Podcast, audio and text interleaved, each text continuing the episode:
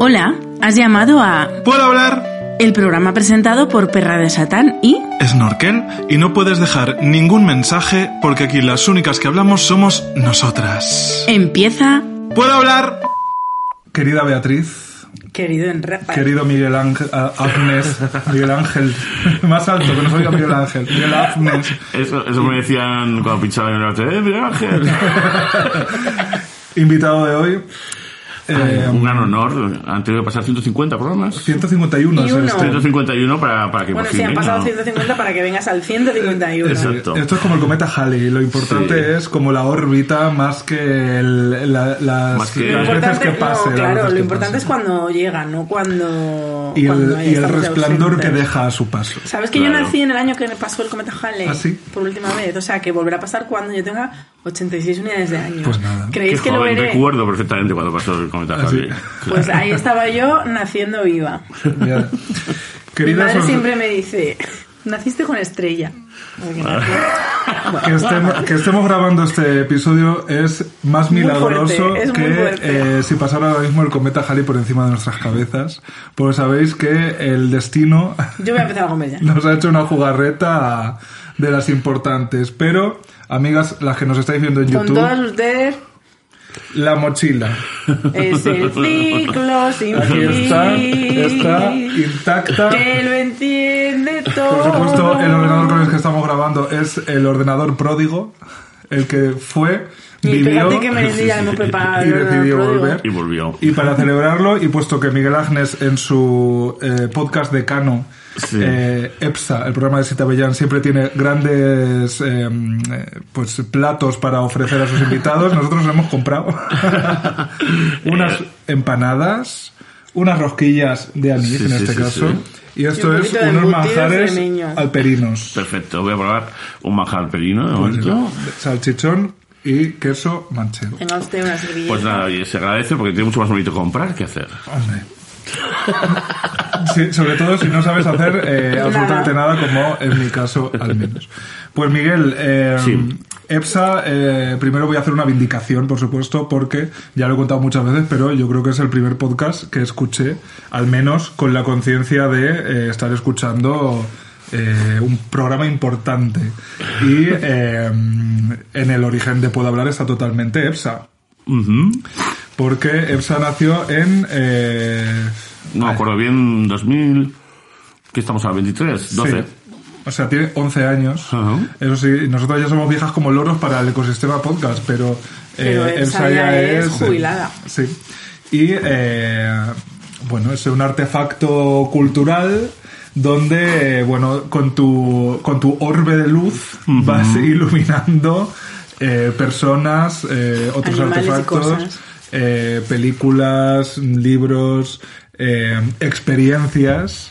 Cierto. Y eh, nosotros estuvimos, por si lo queréis escuchar, hace escasas semanas, Mm. en un mm, espacio de nada, de unas cuatro horas. Sí, es un, es un episodio perfecto para todos aquellos que nos decís, ay, es que se me hace corto, sois tan entretenidos que se me hace corto. Bueno, cariño, pues prepárate a sentir cuatro horitas. El programa de Sita Bellán con eh, Puedo Hablar, que fuimos con el libro, y tenéis cuatro unidades de horas, que es más o menos lo que dura ahora una película estándar, que de eso habla- hablaremos. Cierto es. Hablaremos luego. Em, ya, no sé, podcast, claro, dices que vosotros sois ya mayores en el ecosistema, pues podcast que es, EPSA que es, ¿no? Claro. cuando EPSA nació, eh, los podcasts no es que no existieran, pero mm, no servían para nada, básicamente. O sea, eh, no había ningún tipo de expectativa posible y, mm, y entonces, mm, pues eso tampoco, no sé, el, mm, yo me acuerdo que empezamos en Radio Carcoma, que es una radio que todavía existe, Sí. que todavía podéis ir si queréis. eh, Yo estuve una vez. Claro. Y, no, y sabes qué- en qué programa. En, en Cineshock. No. Pero por ahí van los En, en el que hizo luego la de Cineshock, ¿no? Bien. Eh, bueno, pues yo podría decir que, que mm, en Radio funciona, que tú pagas una cuota mensual y entonces eh, eh, pues pues mm, tienes una hora de, de programa a la semana, una hora fija además, tienes que ir ese día, esa hora, y lo haces, se emite en directo y Tienes luego que se ir repite. a un sitio que está lejísimos, la verdad. A un sitio. eh, antes estaba al lado de ventas, luego cambió. No sé si tú Yo fuiste el fui segundo. muy lejos, o sea, Sí. lejísimos. Vale, yo no conozco el nuevo plato, que es ese, y tal. Y, y bueno, he de decir que ahí comenzamos con Cineshock y tal, donde estaban, eh, Cineshock lo hacíamos eh, Julio Prieto, La Esfinge y yo, y, eh, y entonces pues luego hubo un cisma famoso, y, y yo cogí y me fui de Cineshock y hice el programa de Sidavia en EPSA, y entonces la cosa es que el tío de, de Radio Carcoma tenía mi número de teléfono y, y, y mi mail. Y entonces me empezó a llamar pues al tiempo y tal diciendo que debía no sé cuántos mil euros. eh, em, 200, 300, no sé. Eh, de varios años de cuotas sin pagar. Madre mía. Y yo te decía, cariño, no tienes que hablar conmigo, tienes que hablar con otra persona. Porque el yo ya, de- este programa yo ya no soy tesoro, yo soy el de EPSA y estamos al día. Ah, Sí, sí. Por eso en su día lo, lo ¿cómo es esto? Lo patrocinaba JL, un amigo, EPSA, porque había que pagar todas Había, todas- había pagado esa, esa cuota. esa de- cuota, sí, sí, sí. Y eso, entonces, em, justo, no sé si era antes o después de EPSA, eh, había otro programa que se llama La prisión del placer, que Qué bonito. era, sí, sí, era un programa de música metal y tal, Uh, me, muy me imaginaba algo como rollo de BDSM. Ya, pues no, el tío era un nerd, pero vamos, maravilloso. Y, y llevaba mucho más tiempo que que yo, y todavía continúa. O sea, Mm. eh, existen ahí, sobre todo en ese nicho como de, de músicas de barrio, eh, es donde empezó el, el podcast y donde todavía sobrevive en ese sentido, ¿no? Luego Rubén Tojar, que tiene 15 años, pues eso, hace un podcast y tal, y ya se está él pensando en, todo como en todo, como, todo como hay que hacerlo, ¿no? Sí, sí, sí. Y, y eso es diferente. Hombre, es que en el- si, si las industrias cambian rápido, el podcast eh, ha pegado un acelerón eh, increíble. Sí, sí, increíble. En el que nosotros nos estamos ahí to- todavía un poco a ver si hemos caído de- con un pie, con otro, con los dos o de culo. Es que nosotros a mí, me, a mí me da la sensación de que como que el podcast nos ha pasado por delante y ya puedo hablarnos un podcast. Es otra cosa. Es Puedo hablar es una amigas, experiencia. Una experiencia, una experiencia. Puedo hablar bueno. es eh, lo más grande. ¿Puedo hablar? Bueno, puedo hablar, lo recibió el presidente de gobierno, va a empezar. Sí. Eso también. Eh, y puedo hablar empezó con la con la con la eh, temporada grabada como Netflix o sea puedo hablar es una cosa Somos pioneras. Sí, que estaba, estaba todo pensado. es una cosa que no es ninguna tontería entonces eh, eh, tengo entendido eso que, que no habéis accedido en el momento que parecía que había que acceder a ese salto no de, Sí. de vamos a ir a una plataforma que tal Pero Yo- bueno, mira. ahí me han llamado para ir a una plataforma que tal de colaboradora os contaré Qué os contaré, os contaré la experiencia. claro, no sé, en fin. Eh, eh, lo que lo que es hacer tú un programa ahí entero. Yo sospecho que, que es complicado. No, y que se, se buscan cosas quizá muy inmediatas. Y si algo ha tenido EPSA y en menor medida puedo hablar, pero también Es la resiliencia. es, ¿no? ¿no? Y sobre todo que, o sea, no hemos sido un producto vendible a lo mejor desde el primer momento. Mm, Entonces, eh, Sí. supongo que eso eh, para algunas cosas está muy bien y para otras está muy, pues no, no es vendible. Para, para reunir a una junta directiva de algo y vender la idea, pues a lo mejor no. Pero, por ejemplo, si pierdes una mochila con un portátil Real. dentro, la O sea, gente responde. Yo que tengo la experiencia de 333 y de puedo hablar, eh, si me das a elegir me Ah, quedo verdad, contigo. estás con tres- tres- tres, claro. Porque, mm, o sea, yo creo que la comunidad de Puedo Hablar, o sea, yo intuía antes de que tú perdieras la mochila. Antes de los hechos. Que la comunidad de Puedo Hablar era bastante fuerte y todo lo que habíamos creado, yo como que muchas veces me paraba a pensar y decir, pues es que esto es algo que voy a recordar toda mi vida. Rollo, cuando tenga 70 años le diré yo a la gente, ay, yo te hacía un podcast llamado Puede Hablar. Mm, y 333 es otra cosa. Y 333, como tú muy bien dices, es un producto muy concreto, con un objetivo muy concreto, con un tal. Y puedo hablar, a mí lo que más me ha gustado de Puedo hablar es que ha sido todo lo que hemos querido que sea. Sí, hombre, yo creo que... Cuando hemos querido que sea un producto, lo ha sido. Sí. Y cuando hemos querido que sea otra cosa, también lo ha sido. Yo creo que eh, la, la cosa es que en, en tu caso 333 es un trabajo. Quiero decir, es como si a, a mí me encargan que haga pues cuatro artículos para no sé qué revista. Pues es un trabajo. Eh, lo que pasa es que tiene este formato y esto para nosotros, no, hombre, se ha convertido en un trabajo en cierta medida, pero es sobre todo pues un proyecto nuestro, ¿no? Y Es por lo que nos recordarán. Yo estoy completamente segura de que cuando seamos viejas y estemos en Benidorm, dirán, ¡ay! Pero, Pero- si tú eres la de EPSA. Una cosa, eh, entonces, si, si la mochila se, se lo hubiera perdido a una persona X, ¿no la hubiera recuperado? Sí, sí la habría recuperado. Quiero decir, la mochila la devolvió un viajero. Vale, no era un, No era no era un oyente. No, no, no, digo que los oyentes han respondido porque en el Ah, momento vale, en porque no ha habido un support. Vale, vale. Claro, vale. en el momento en el que eh, hemos dicho, eh, pues ahora mismo no podemos grabar porque estamos sin equipo, la gente nos ha hecho unos coffees eh, como nunca, claro. Claro. Y nos ha, y, y a mí me, me han mandado una cantidad de mensajes cuando apareció la mochila. Cuando yo puse el story, todavía en shock, con manos temblorosas de que había aparecido la mochila, de verdad, mm, cientos de mensajes. Pero la gente, he llorado, he Sí. dado saltos de alegría, o sea, lo he vivido la mochila más mediática de España desde Hotel Glam, desde Sí, la mochila sí. de Yo creo, o sea, la mochila siempre está de gira con nosotros porque es donde sí, es llevas donde llevo yo mi ordenador, claro. Yo creo que habría que hacer un besamanos, algo No, así. eso vamos, ya hay que hacer. hay- yo, que sepáis, esto es totalmente real. Este fin de semana Mm. actuamos en Sevilla. Entonces, la voy a ir a que la bendiga el gran poder.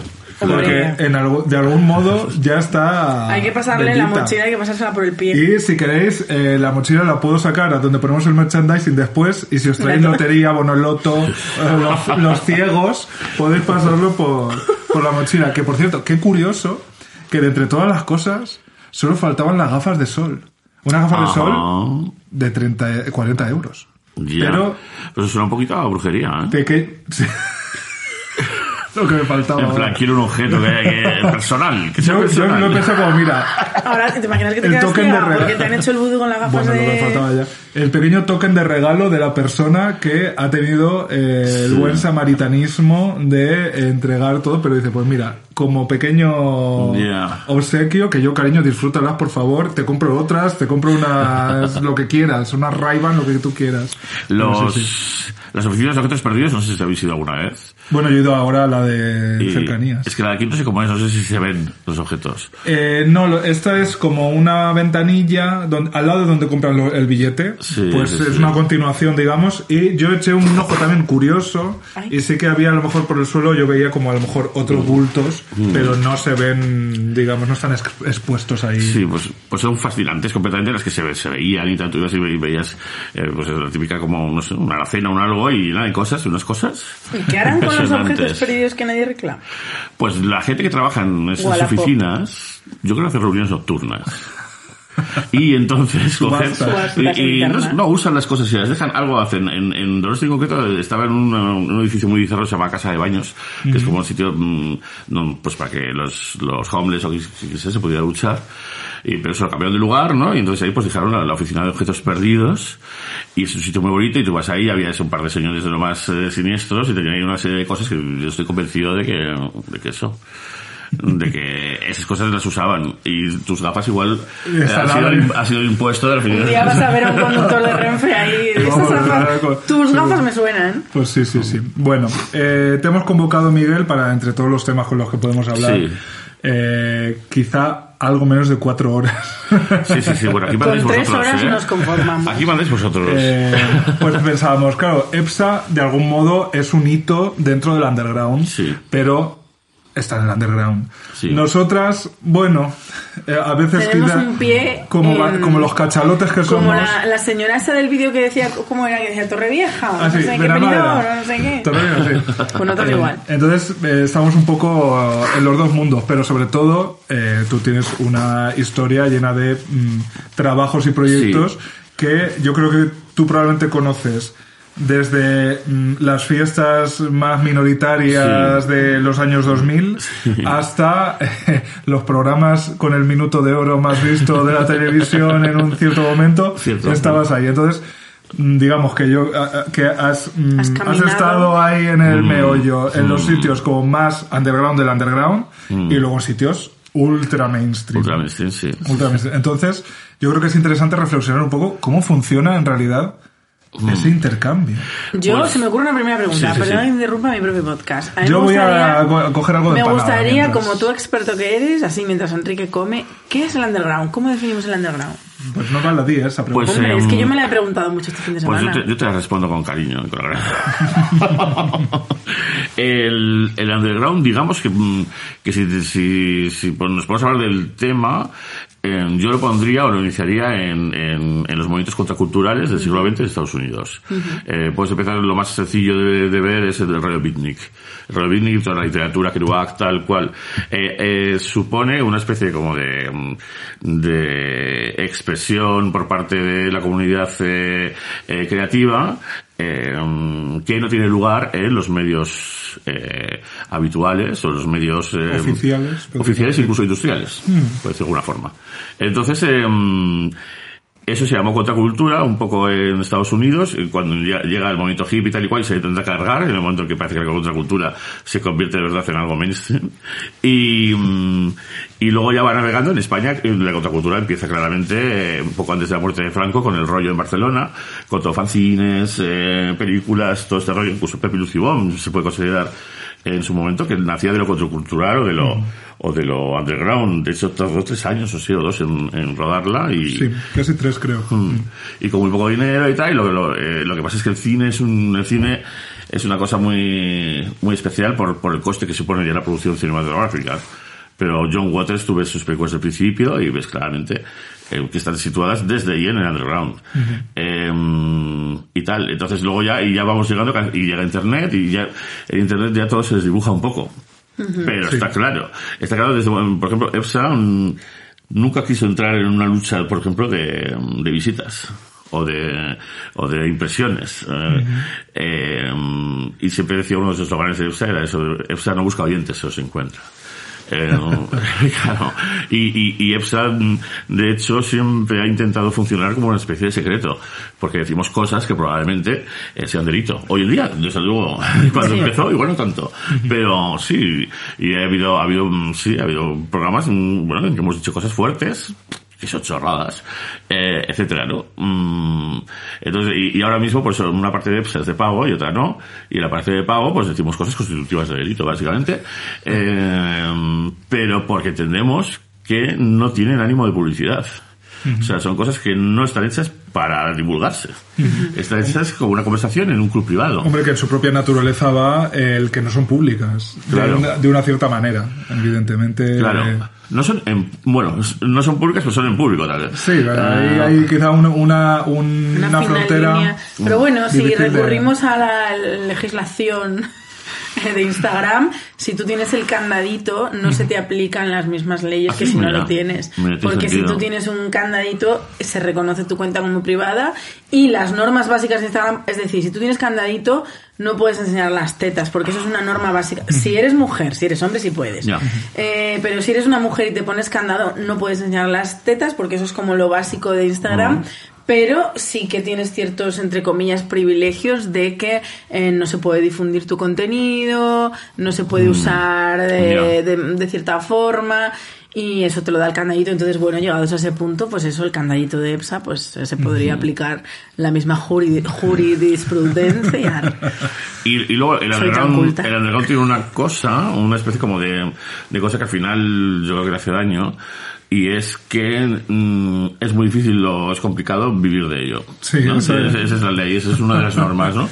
Eh, Luego, mm, hay muchísimos casos que no es así. Eh, pues el caso del tráfico de drogas, por ejemplo, o en el caso de, o en el caso de, de gente de repente que hace una fiesta de noche y funciona, en Madrid digo, o de ciertos DJs que funcionan, entonces mm, sí que puedes vivir de ello, está claro que, que es una forma de vida que, que no tiene ningún tipo de proyección. En, fu- en el tiempo, me imagino, me refiero, o sea, que no te vas a jubilar, ni vas a poder, ni nada. No vas a tener un plan de pensiones. No, no, no. Y que si, y que, si- que, mm, dependes de estar aquí, y si estás, y estás aquí y luego no estás, y, y se acaba la broma. Em, Entonces, ¿qué ocurre? Que mm, en España, sobre todo, el, el underground se adueñó de gente que tenía dinero. Claro, que se lo podía permitir. Que se lo podía permitir, efectivamente. Eh, y eso pues mm, desvirtúa un poco el asunto, aunque no me parece que, que el Nepo Baby no me parece que sea alguien a, a quien criticar, ¿eh? Yo creo que la gente que critica al Nepo Baby tiene un poquito de complejo de clase. Eh, Sí, no es incompatible, vamos, la crítica con el complejo. Eh, que nos lo digan a nosotros, ¿no? Claro, lo tienes más fácil si tienes un apoyo económico, cómo no. Pero, eh, yo que sé, lo que hacía el zurdo, por ejemplo, que empezó en el 81, escribió eh, ya un libro sobre la escena de música moderna y tal, y tío tenía su fanzine de, ¿cómo se llamaba? El Rincón del Bosque, no sé qué, que era una cosa, no sé, mm, eh, muy sesuda, eso no lo hace cualquiera. Da igual que seas Tempo Baby o no. Entonces, eh, hay que valer igualmente. Sí, la- la- o sea, la- lo que tiene el underground, por empezar como a, a- Sí. a estructurarlo, yo em, creo que en algún, o sea, que hay dos piezas básicas. Una es, desde luego, lo material. Quiero decir, hay cosas que son underground porque es que no pueden ser otra cosa. Quiero decir, eh, bueno, no podían ser otra cosa. Es verdad que con internet eso ya un equipo mínimo, un, em, una dedicación, o sea que la información está ahí, los tutoriales están ahí, las instrucciones para hacer muchas de esas cosas, en principio son accesibles.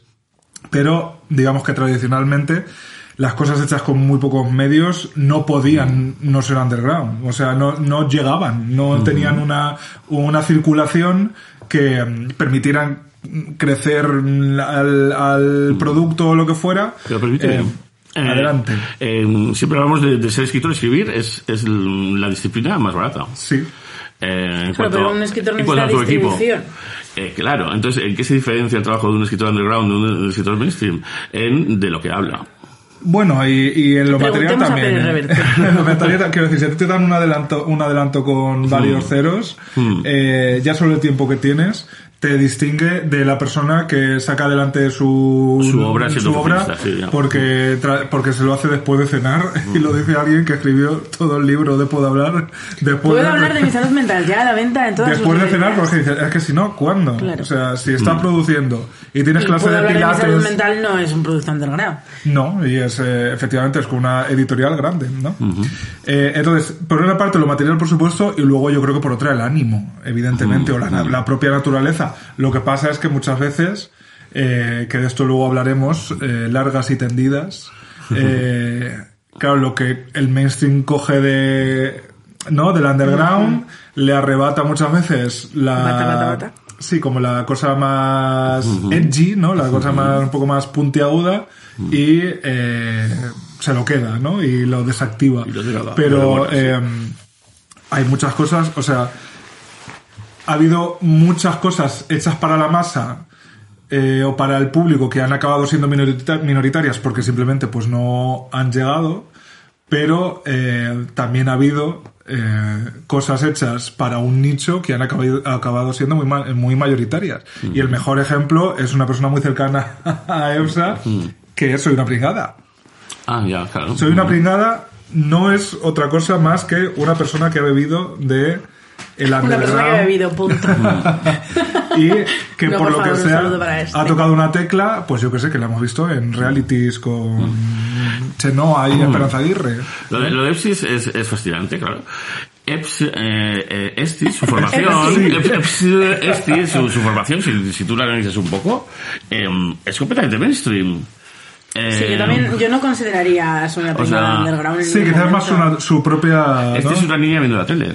Eh, Y no, y no la tele, eh, la 2, precisamente, eh, sino lo más, eso, lo más pop Twilight. O sea, yo me enganché a, la primera vez que yo le di clic a un vídeo de, de Soy una pringada fue por Crepúsculo, porque me quería reír de Crepúsculo y yo pensé, ah, esta tía se va a reír de Crepúsculo y luego resultó que era súper No, fan. claro. Mm.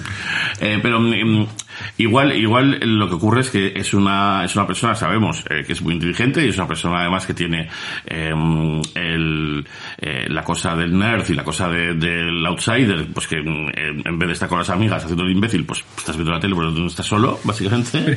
Entonces, pues mm, me imagino que después de verse todo lo que tocaba, empezó a verse eh, más cosas, empezó a ver, pues mi vida con 500 kilos, eh, no sé, pues tal, y, y, y de repente ella se fija concretamente en, en los 90, que a mí eso me hace mucha gracia porque porque yo en qué me fijaba, pues en los 70 o los 60 probablemente.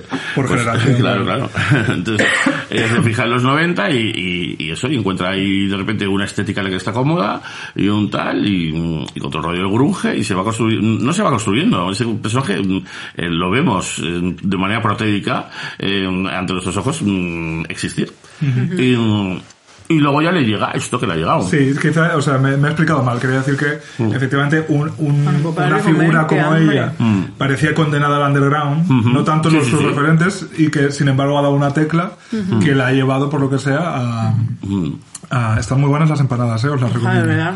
Entonces, claro, pruebo. la- Sí, porque perdona que te, que te interrumpa. em,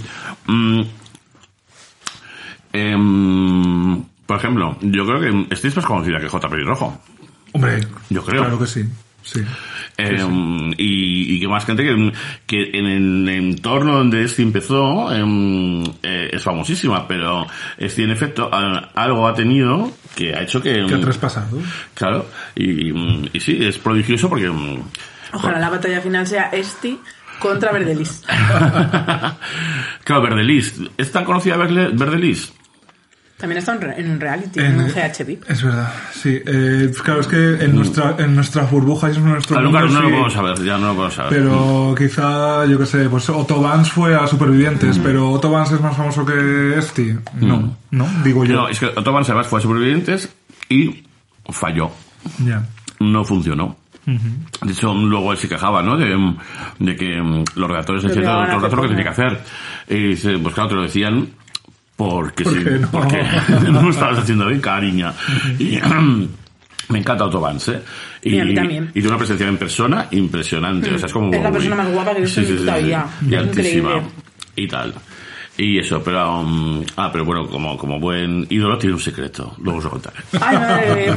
Es que aquí no tenemos No otro tenemos de- Claro, pues, claro. Bueno, pues entonces quedamos en que el Underground tiene por lo menos ya varias, o sea, varios, varios interruptores que no es uno solo, ¿no? No, no hay una cosa underground y otra mainstream solo así como, como en la, en la totalidad, ¿no? No se puede pasar el examen del underground eh, con una sola pregunta. Diría yo. Pero tú que estabas ahí durante varias décadas, eh, tú, has, tú has visto forzosamente cosas muy underground eh, volando hacia el mainstream y como eh, el cometa Halley que antes como si hubiera atravesado la atmósfera desintegrarse en ese mismo momento y que a lo mejor si se hubieran quedado en el underground Mm. pues oye, de- en el underground hace frío, ¿no? Si uno se quiere dedicar a vivir de su creación, si no tiene un público eh, mínimo, digamos, no se puede vivir. Pero a lo mejor con ese público mínimo se puede eh, sobrevivir durante mucho tiempo y acabar, bueno, teniendo una vida... Entonces, ¿tú has visto gente como eh, quemarse por ese salto? Mira, eh, es que me venga a la cabeza algún ejemplo. Por ejemplo, Mondo Bruto, no sé si lo conocéis. Es sí, un- tengo es un- números descargados, sí. Mm. Es un fanzine y tal que empezó bueno, en el 90 y poco o así y, y, y eso y mm, con un grupo de gente era muy talentosa en efecto y, y tal y vinieron a revolucionar el mundo de los fanzines completamente y empezaron a hacer unos, unos números gordísimos y sesudísimos. Por otro lado tenían mucha imaginación y se inventaban la mitad de las cosas. Era un momento en que no había internet y tal. Y, mm, y tenían además una, un fondo fotográfico impresionante y todo lo ponían como unas fotos divinas tal y cual.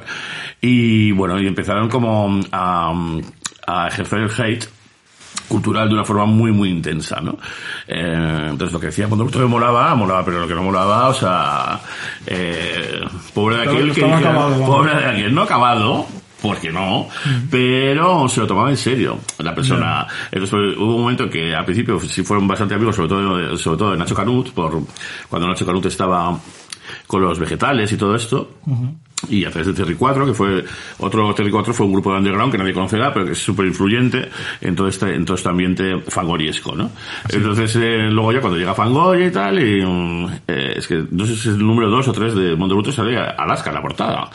Eh, pero luego empiezan a meterse con ellos y empiezan a hacer unas barbaridades impresionantes. Alaska llaman el muñeco del Messenger. Eh, ¿Y por qué no? ¿Qué? porque el muñeco del Messenger, total, tú, la posibilidad que veas el muñeco del Messenger. Yo no puedo pensar en otra cosa. Pero si el muñeco de Messi no tiene tetas. Ya, Y eso- que, ya, ya, pero no es por las tetas. no sé, bueno. Y, mm, y era igual. Entonces empezaron a meterse, se, o- o se metieron, en- entre otros también, pues con, con el de subterfuge, con Carlos Galán. Y tal, que había hecho la película con Deyes Franco, eh, con Silvia Superstar, que era las Killer Barbies. Qué Y- tiempos aquellos, ¿eh? eh, sí, y había un desnudo integral de él en la película. Bueno. Eh, y tal, se empezó a meter con él, total, que mm, él les demandó y fueron a juicio. Y fueron a juicio y, y aquello fue terrible. Hubo colaboradores propios eh, que testificaban en contra, tal, o sea, se, se acabó la magia de repente, se acabó el tal, y Montebruto continuó, y, y digamos que continuó en su mejor, en su mejor época ya a partir de ahí, para mí, pero nunca logró llegar hasta donde podría haber llegado, probablemente, por culpa de aquello, ¿no? Luego, ahora, pues ahora que siguen más o menos activos, pues está Grace Morales, que, que yo creo que cada vez suena más, eh, a pesar de, de que se prodiga poco. Y, mm, y os podría decir más gente, pero no sabréis ni quién son, ¿no? Cuando... Bueno, eh, Morales, sí, yo me leí el Morales, li- sí, sí lo sabéis, por eso lo he dicho. El pero- libro de precisamente del disco de era de Sí, Pegamoy, el era de Mecano. Pega muy de era de Patricia Godes. Ah, vale, vale, sí, pues el de Mecano, sí. El de Mecano no, luego ya pues ha traducido el libro de Forge, de los condenados, para, para eh, reediciones anómalas, y eso, hizo una novela que la publicó Mondo Bruto en su momento. Luego Mondo Bruto va y coge y publica la primera novela de Sergio Lorenzo, ¿no Sergio? ¿Sergio? ¿Cómo es? Sí, Santiago, Santiago. Lorenzo. Santiago Lorenzo, Los Millones, lo publica en Ah, los libros de Mondo. Bruto. No y eso es un superventas, pero superventas. Claro, ¿eh? y yo tengo la, la edición de Mundo Bruto, en su momento que llegaron Blacky Books y como hacen muy a menudo, em, pues con, con, ese, con esas portadas gordas, y esas, esas telas y esos, esos sellos secos, pues seducen a los autores. Hombre, y, y- se van bajo su bala. Y, Bueno, también hay que tener ojo, ¿eh? No solo eh, ya, bueno, saber, pero- saber dónde llamar, ¿no? ya, pero es que yo tuvieron, no, a ver, yo soy de Blacky Books y el, el caso de Santiago Lorenzo eh, es obvio, como, como el de Juarma, por ejemplo. Eh, Juarma publica, eh, esto es un buen ejemplo de underground y overground. Sí, sí, totalmente, El, el de. Juarma. Eh, que igual la gente lo conoce porque yo creo que publicaba en el jueves, ¿verdad?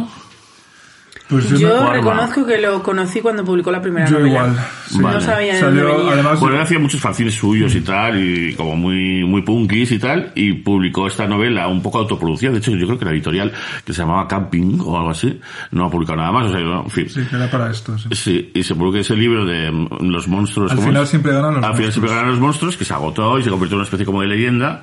Claro, llegaba Bracky Boots y dice, va, yo te lo redito, claro, ¿cómo no? no te tengo que dar ni un Ah, ya, ya va, a, sa- va a sacar el segundo. Y ha sacado hoy el segundo. Hoy. Hoy, Sí. concretamente, qué fuerte. Hoy, es decir, el lunes pasado. Sí, que se llama Punk. Punky. O creo, Punky, sí, Punky. Yo no lo he leído, eh, tengo que decir, pero es, es- sí he seguido un poco el fenómeno y sí que efectivamente ahí es...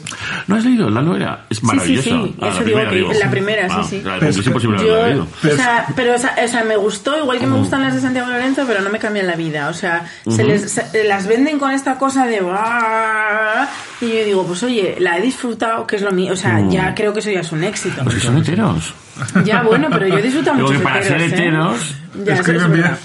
No, no pero, bien, para, que tienen cierta sensibilidad, sí. Sí, eso es verdad. que es lo más complicado. Claro. Sí, es, un buen ejemplo de, eh, digamos, pescar en el underground. Por eso es un poquito, ¿no? Pescar Sí. en el underground, ir un poco ya con, con, ¿no? La, esa seducción por delante y... Claro, bueno, que pero puedes pescar porque tienes tremendo gusano. Hombre, claro, sí, sí. Pero bueno, qué Eh. bien. O sea, en esos casos a mí me... pa- O sea, te quiero decir, yo estoy muy a favor de que empresas que respetan la cultura, otra cosa es las que no respetan la cultura. Ya. Pero es- empresas que respeten la cultura, Hombre, pues yo, que... yo, o sea, yo cuando hay un cuando hay un grupo que me gusta o un escritor que me gusta o yo lo que quiero es que gane mucho dinero y se pueda dedicar a eso y sabes no sea como la- estas carreras que luego se mitifican, ¿no? De gente que, que se lo ha estado mm, currando muchos años y que ponía copas y luego se iba y componía, pues hombre, para componer se puede componer o se puede escribir o se puede pintar se puede hacer lo que sea mm, roto de cansancio del día porque si no, no lo haces. Pero si tienes tiempo para hacerlo, mucho mejor, amigas. Mire, y- y aquí quiero romper una lanza por, eh, mm, la conocéis yo creo porque algunas veces viene a EFSA y tal, por Beatriz, Beatriz Lobo, Beatroz. Eh, mm, ella ha hecho la portada tanto de, tanto de los monstruos de Blackie como la de ahora de Blackie. También. Eh, y ella está todo el rato rozando, es especie como de, Ya. de, de mainstream, luego ha hecho muchas portadas de, discos, pero bueno, así lo más mainstream que ha hecho igual es de Joe Crepúsculo, que tampoco está en mainstream, pero... Bueno, es indie, indie Está- asentado, sí, es sí, indie asentado. Sí, sí, sentado, exacto. Y tal, y, y sigue, sigue viviendo sin tener un estudio, o sea, con una precariedad eh, bastante Ya. grave para ser artista, ¿no? Y tal, y, mm, y tal, eh, es, no sé si ella lo dirá, pero yo lo digo, eh, eh, la última portada del último libro ya no está contenta con él porque mm, se han cambiado. Bueno, es yo, yo lo digo porque estaba tan, tan disgustada la pobre. el día a día también de esta Que yo la, la veía y digo, pero chicas, sí, tampoco no sé. Ya. Han cambiado al magenta, ¿no? Le han subido al Claro. magenta. Pero para los diseñadores yo también tengo un par de amigas diseñadoras Hombre, que es es como que me pasan cosas y digo, ah, me gusta, me pasan otra, me gusta, me pasan otra, me gusta, pero no ves la diferencia. No, me gusta. No. Pero claro, porque yo no soy diseñadora, No, pero entonces esto no es veo como esas si te cambiaran sí, una- palabra en un titular. Pues, hombre, lo- lo- lo sabes tú. Bueno, anda que no me ha pasado. Mm. Eh, pero, por ejemplo, si cogen un, fra- un párrafo de mi libro, lo cambian completamente sin preguntarme siquiera, pues Hombre, tampoco diría, hombre, amiga, date cuenta. Evidentemente, sí. Sí, sí. No, en este caso es, eh, si te cambio todos esos párrafos, no sé qué, le cambio el título y tal, y dice, ya, fenomenal. O sea, ya te lo han hecho, o sea, ya al final, o sea, Ya. dices, pues si queréis cambiar el párrafo, ¿por qué no me decís a mí y lo cambio yo? Claro. No, es lo lógico. Es que en tiempos del SEO anda que no hay que cambiar, anda que no te cambian titulares y cosas, Ya. porque hija, maldito Ya. Google. Sí, pero a- a- te has referido a, una- a un fenómeno que es como el de llegar, ¿no? Eh, y llegar, se llega. O Eh, sea, mm, eh, mm, ¿Cómo llegar? Llegar a llegar al, al mainstream. mainstream. Es que Beatriz siempre está como ahí a punto de... Si lo está rozando, lo digo porque no es un mainstream real tampoco. Mm. Eh, o sea, una portada de Blacky Books, lo siento, pero no es un mainstream. No, sería más bien... Es una cosa que, que, que la sabe, lo puedes decir tú de currículum, ¿no? Por Sí. ejemplo, y tal, pero no sé, uno de... nadie te va a reconocer por eso. Mm. Eh, por ejemplo, hizo un retrato maravilloso hace nada de, de, de, de uno de los de, de uno- de un urólogo de la Asociación de Urólogos de España, que, que sí, que tiene todos los retratos todos, puestos así, hizo de uno y yo asistí a cómo lo hacía y tal igual. Y claro, pues, eh, pues eso. Una cosa mucho mejor pagada, seguro, Claro, que sí, no, está- cualquier, no, sí, eso está bien pagado. cualquier tal. portada de cualquier libro de España. Pues un retrato al óleo, que es que no, y tal, pero, pero claro, pues ahí fíjate el currículum, en fin, si eres artista y no quieres ser profesor, es muy jodido, en ese Sí. sentido, pero bueno. Claro. Luego, mira, el ejemplo, un ejemplo muy claro, eh, además de Nepo Baby, eh, Isa Calderón. Isa Calderón. ¿Dónde está Isa Calderón? Pues probablemente en su casa tocándose el coño. Eh, Sí, eh, pero que no es mainstream. ¿dónde se no mueve? Bueno, ellas llenan el Teatro del Rey León. Ya. Lo llenan. Entonces, a ver, son es de forma semanal un producto... No, a mí me parece que no es un producto mainstream, pero es un producto que ha llegado a un cierto Ah, mainstream. O sí, masivo. A un nicho, a un nicho grande. A un nicho grande, sí. Yo creo que no puede ser mainstream, eh, fíjate, eh, tal y como es ahora. No, no, no, no, puede no, serlo. claro que no. Eh, pero ha conseguido, uf, yo creo que son las que tienen más éxito de todas. Sí, yo creo o que sí, sea, sí. para mí, porque, porque Y se lo merecen, ¿eh? Vamos, totalmente. claro, y encima tiene una cosa como heroína, tal, em, Y es- no lo que hacen guay. ellas no lo hace, es que de verdad es una cosa muy única Mm. y, y que tiene mucho valor. Y, yo, y que nos, vamos, a mí me, ha- me han formado.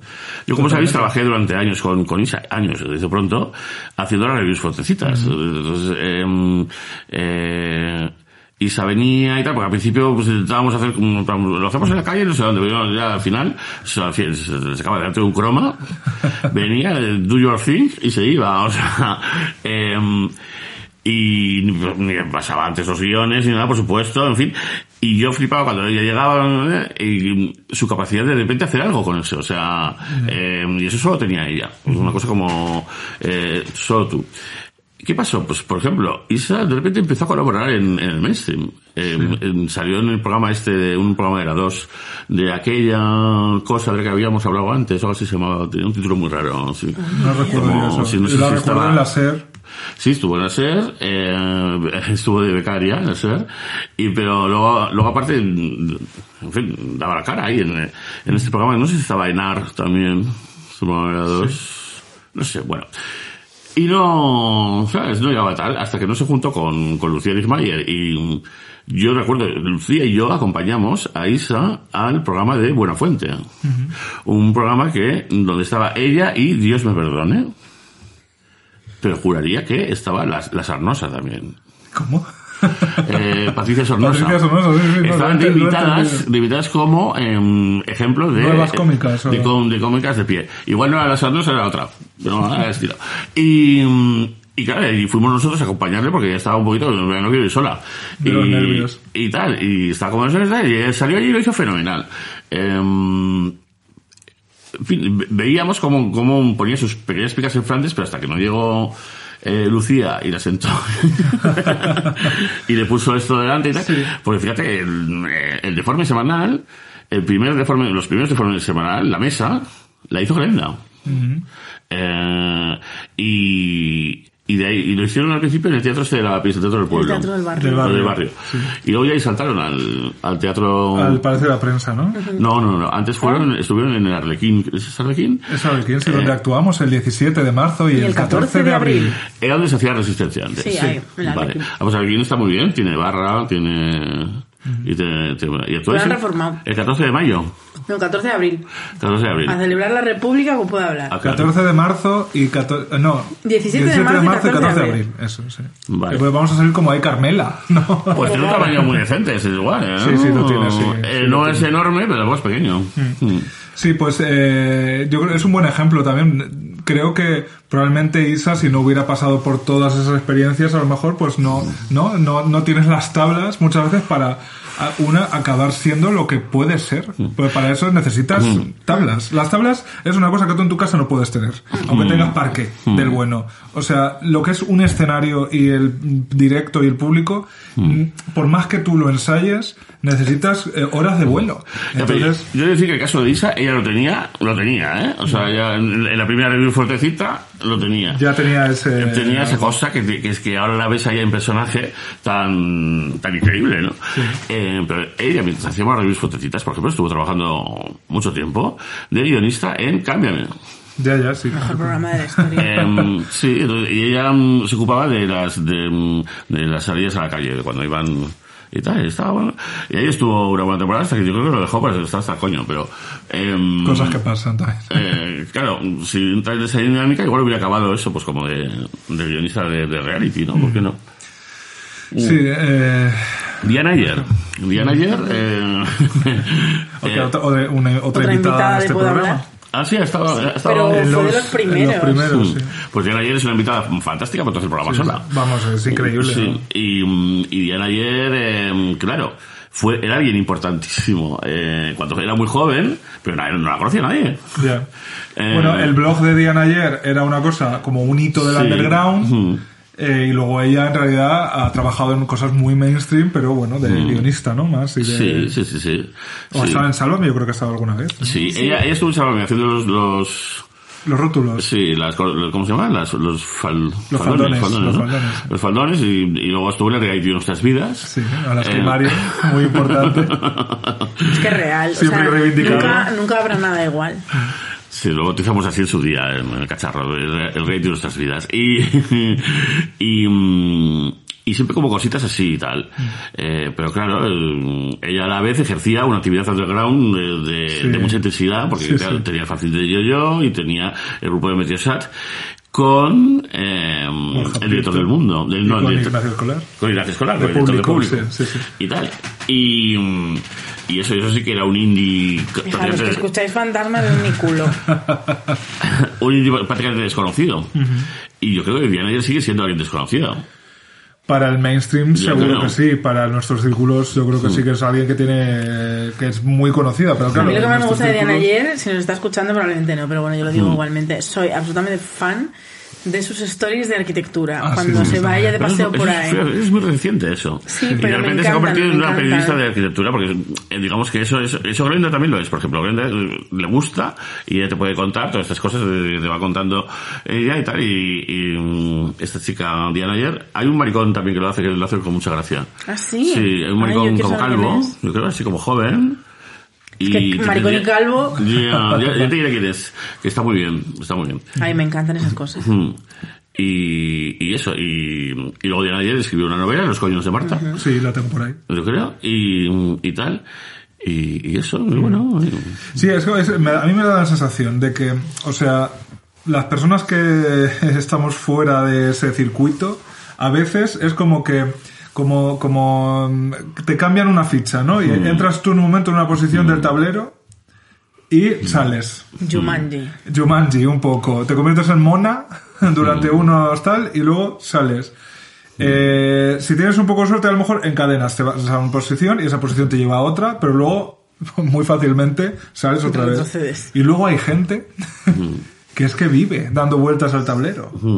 Mm. Que no sabemos por qué eh, pacto con las diosas eh, parece eh, que llegas y no puedes tener un proyecto cultural o no puedes tener un, un programa en el que no le invites. o no y eh, ocurre...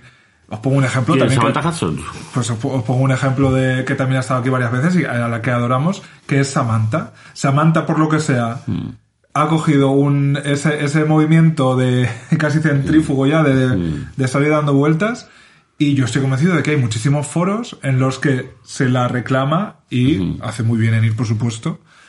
Que ya es una cosa que es como gente que ya tiene que estar ahí, ¿no? Eh, nuestra querida Pero también invitada que Inés ha Hernán pasado también ha pasado un siempre, poco. Ha pasado siempre eso. O sea, eso es. Además, es súper cíclico porque no dura siempre. O sea, es como que llega un momento que eres la persona que habla y de la que se habla, y entonces, evidentemente, todo el mundo te quiere tener, pero eso te dura dos, tres, cuatro años, y luego de repente hay otra persona que está en ese candelero. Y yo creo que eso ha pasado siempre. O sea, ha pasado, con- ha pasado en el mundo del corazón, ha pasado en el mundo de los realities, ha pasado en el mundo de todos.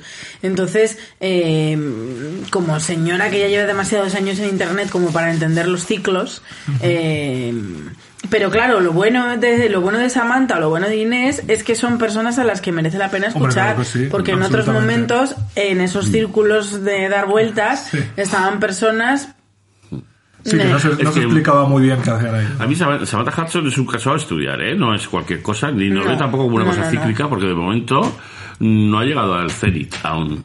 Ay. O sea, eh, digamos que... simpático salchichón.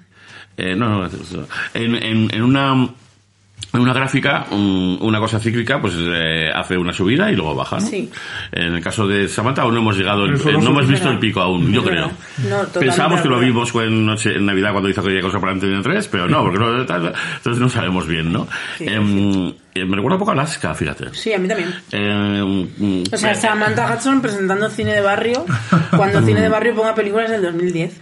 En el sentido de, de que mm, Alaska, en un momento en el que España era muy diferente también, y en un momento en el que con salir a la tele ya eras mainstream, con salir a la tele cinco minutos y tal, eh, etcétera, etcétera, etcétera. Pero bueno, era como una chica que no, no se sabía de dónde había salido, pero que vestía rara y que hacía gracia lo que decía, ¿no? Em, pero Samantha Hudson tiene una, tiene una cosa que no tiene Alaska. Y es que ella es una señorita Rottenmeier, como dice Putiruku.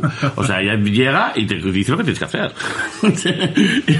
y, te, y te dice, "No, porque esto es no sé qué, no sé cuánto, cógete y Yo te... creo que también hay mucho de que se la reclama para que diga eso. ¿eh? Sí, también, también puede ser, ¿eh? No sé si... Porque Samantha, o sea, como nos hemos reído y co- y como nos reímos con Samantha, es que te hace humor de estar de estar tumbada. O sea, uno de los tenis de su humor fue tumbarse en la encimera de la cocina. Real. Entonces, eh, yo creo que evidentemente, pues hombre, eso, eso, eso no, no- no le hace a lo mejor gracia a todo el mundo, pero tener a una persona con una estética muy fuerte para lo que es mm, el mainstream. mainstream. eh, como teniendo, teniendo un discurso bien elaborado y tal, un discurso que yo, yo también creo que hemos visto también elaborarse con el tiempo. Sí. eh, Sí, que sí, no- sí, por supuesto. Claro. Venía ya muy tal, Yo, pero se ha eh, la primera vez que digamos que se le se le dio respeto a la figura de Samantha, incluso yo creo que Mm. también Samantha cuando nació hasta no se respetaba a sí misma, que fue el documental que creo que todavía está disponible en, Mm. En Filmin. Filmin. Eh, ahí ve, o sea, es otra persona completamente Es que era muy diferente. joven. Sí, hombre, sí, tendrá Entonces- ahora 23 o 24. Sí.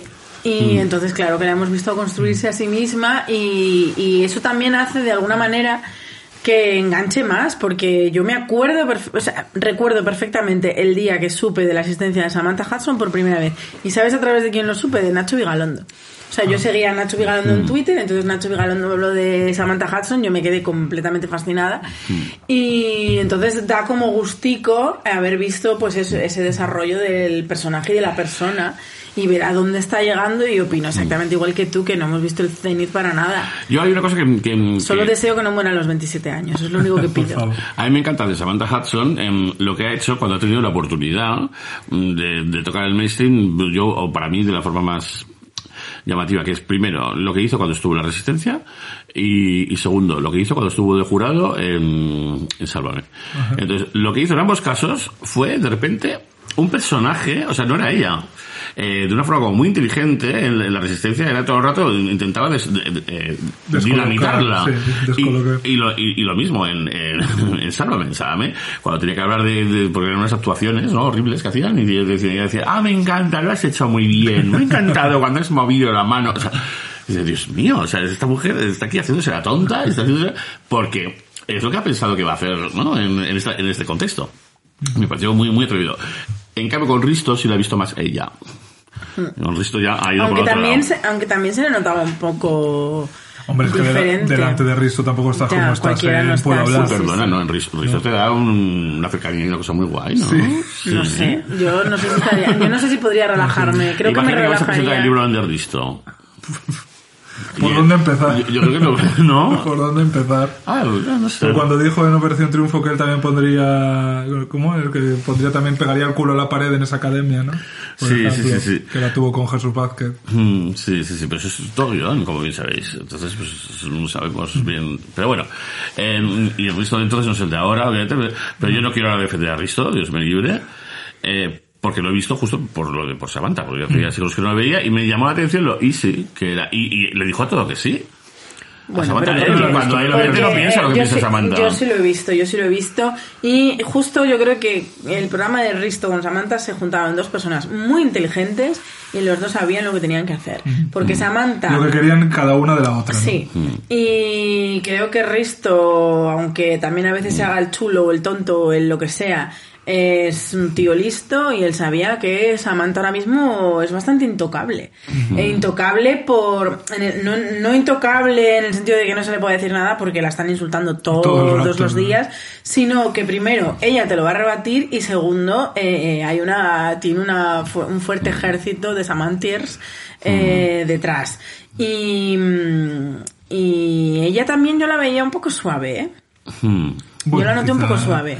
Puede ser, puede ser. Suave, eh, suave, pero la vi más. mm, es que eh, la performance que hizo con, con Broncano y la que hizo con. con- no sé si recordáis lo de Broncano. Sí, lo de Broncano yo me acuerdo muy- Fue muy fuerte. A mí lo de Broncano no lo sabría ni definir, muchísimo. vamos. O sea, fue muy fuerte.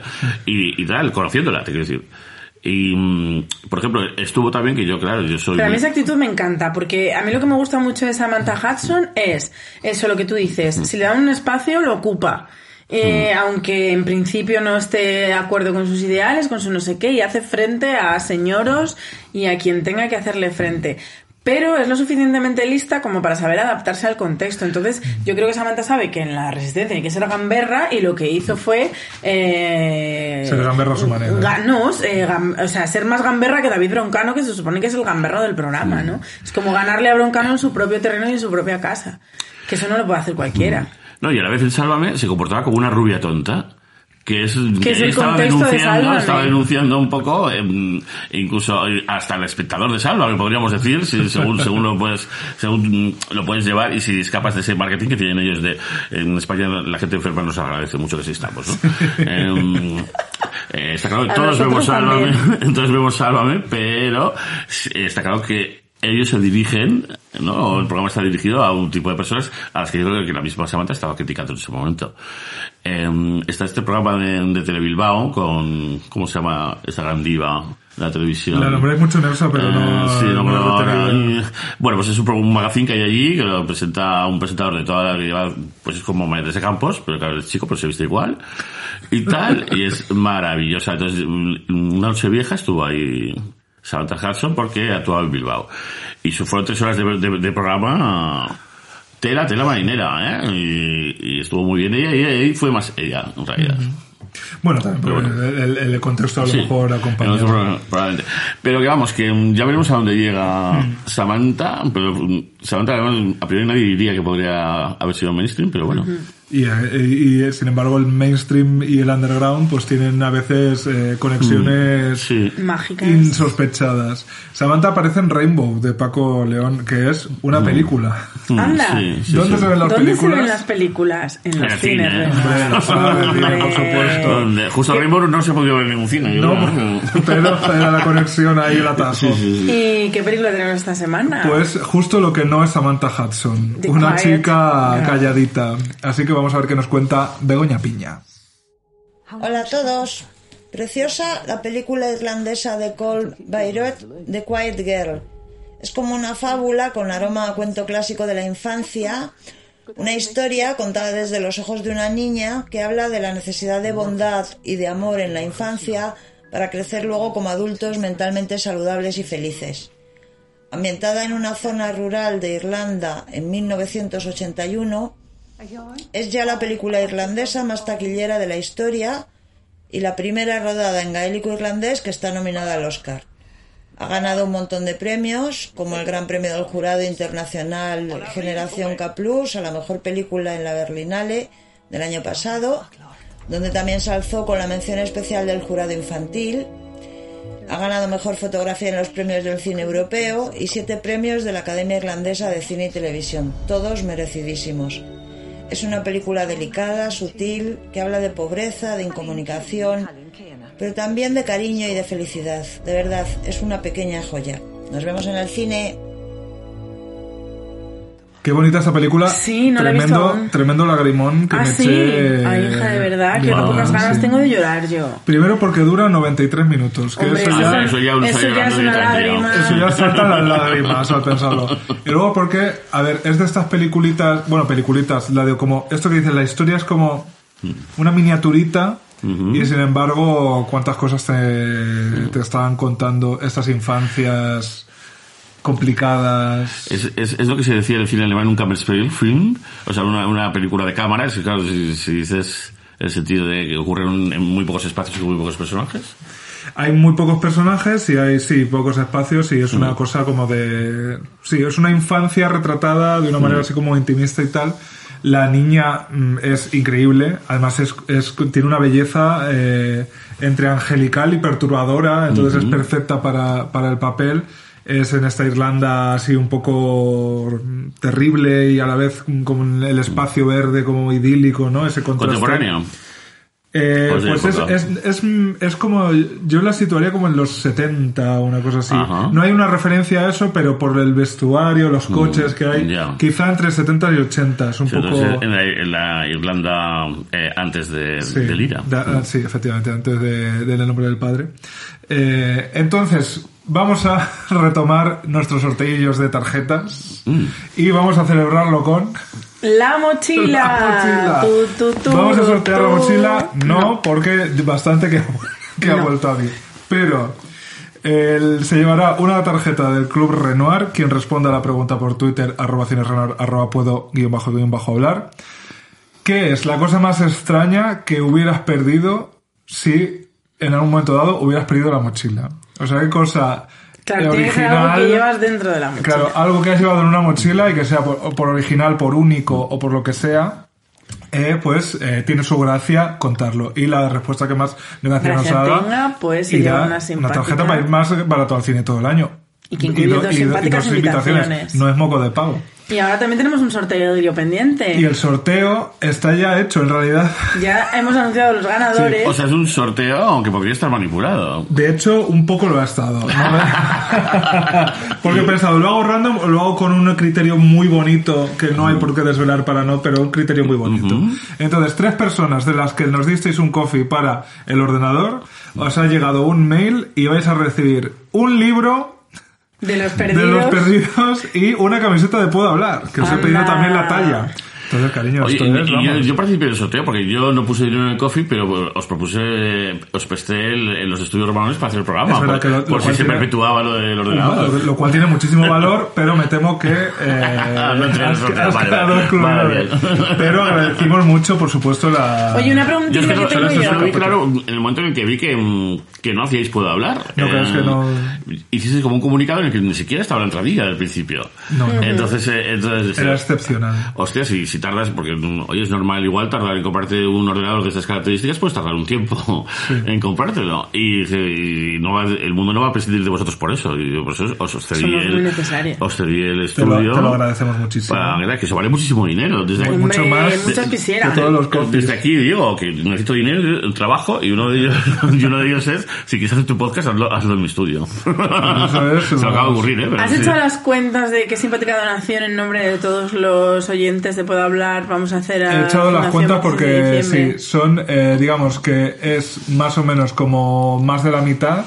Entonces, eh, es una cantidad, no sé si queda elegante decirlo y hablar de dinero. Dilo, hay que decirlo. Ah, claro, yo Pero- no, pero ¿qué tiene de malo hablar de dinero? Son casi 500 euros los que van a ir Guau. en eh, nombre En de todas las oyentas de Puedo Hablar a la Fundación 26, 26 de de diciembre, diciembre. lo cual, oye, cantidad nada, nada Desdeñable.